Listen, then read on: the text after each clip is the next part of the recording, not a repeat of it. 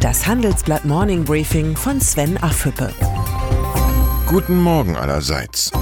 Der Volksmund weiß, welch süßes Gift Rache ist. In der Politik scheinen gleichwohl viele Gefallen an ihr gefunden zu haben. Da ist ein US-Präsident, der mit Strafzöllen auf unfair empfundene Handelsbeziehungen mit China und Europa reagiert. Und da sind europäische Spitzenpolitiker, die auf diese Provokation mit gezielten Vergeltungsmaßnahmen antworten wollen. Rache treibt den Handelsstreit zur Eskalation, doch beide Seiten seien gewarnt. Wer auf Rache aus ist, grabe zwei Gräber, sagt ein chinesisches Sprichwort.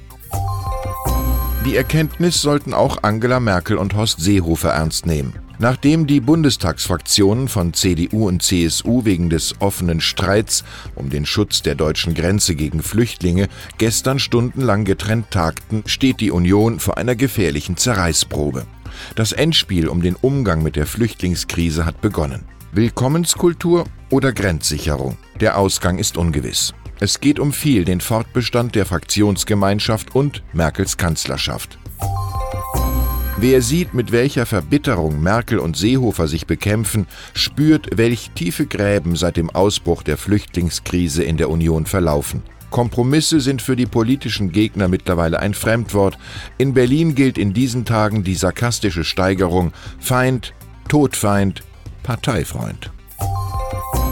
Wir halten uns grundsätzlich an die gesetzlichen Vorgaben und haben keinerlei Manipulationen an unseren Fahrzeugen vorgenommen. Gebetsmühlenartig hat Daimler-Chef Dieter Zetsche diesen Satz in den zwei vergangenen Jahren vorgetragen. Doch stimmt er auch? Nachdem das Kraftfahrtbundesamt und das Bundesverkehrsministerium eine unerlaubte Abschaltvorrichtung bei der Abgasreinigung bei mehreren Daimler-Modellen gefunden haben und Daimler 774.000 Fahrzeuge in die Werkstätten rufen musste, sind Zweifel an dieser Darstellung angebracht. Die Dieselaffäre hat den Stuttgarter Autokonzern und Konzernboss Zetsche mit voller Wucht erreicht. Der Manager, der Daimler zurück in die Erfolgsspur gebracht hat, steht wie nie zuvor in der Kritik. Grund genug für das Handelsblatt, die Hintergründe am Tatort Daimler in einer Titelgeschichte zu analysieren. Die Fußballweltmeisterschaft hätte für Russlands Präsidenten Putin nicht besser beginnen können. Die eigene Nationalmannschaft fegte Saudi-Arabien mit 5 zu 0 vom Platz. Rund eine Milliarde Menschen verfolgten weltweit die Eröffnungszeremonie, die Putin für seine ganz eigene PR-Show nutzte. Wir sind ein offenes, gastfreundliches Land, in dem unsere Gäste viele Freunde finden werden, schwärmte der russische Präsident. Widerspruch gab es keinen. Fußball ist für viele nicht nur die schönste Sportart der Welt, die Liebe zum Fußball macht offenbar auch blind. Gute Nachrichten aus Frankfurt. Die Europäische Zentralbank hat den Ausstieg aus der ultralockeren Geldpolitik eingeleitet.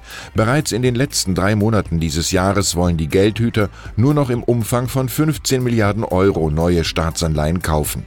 Für die Sparer in Europa gibt es gleichwohl keinen Grund zur Entwarnung. Die Zinsen bleiben auf Nullniveau. Wann die schleichende Enteignung der Sparer beendet wird, darüber schweigt die EZB beharrlich, frei nach dem Motto Reden ist Silber, Schweigen ist Gold. Ich wünsche Ihnen dennoch ein erholsames Wochenende. Herzliche Grüße, Sven Affebe.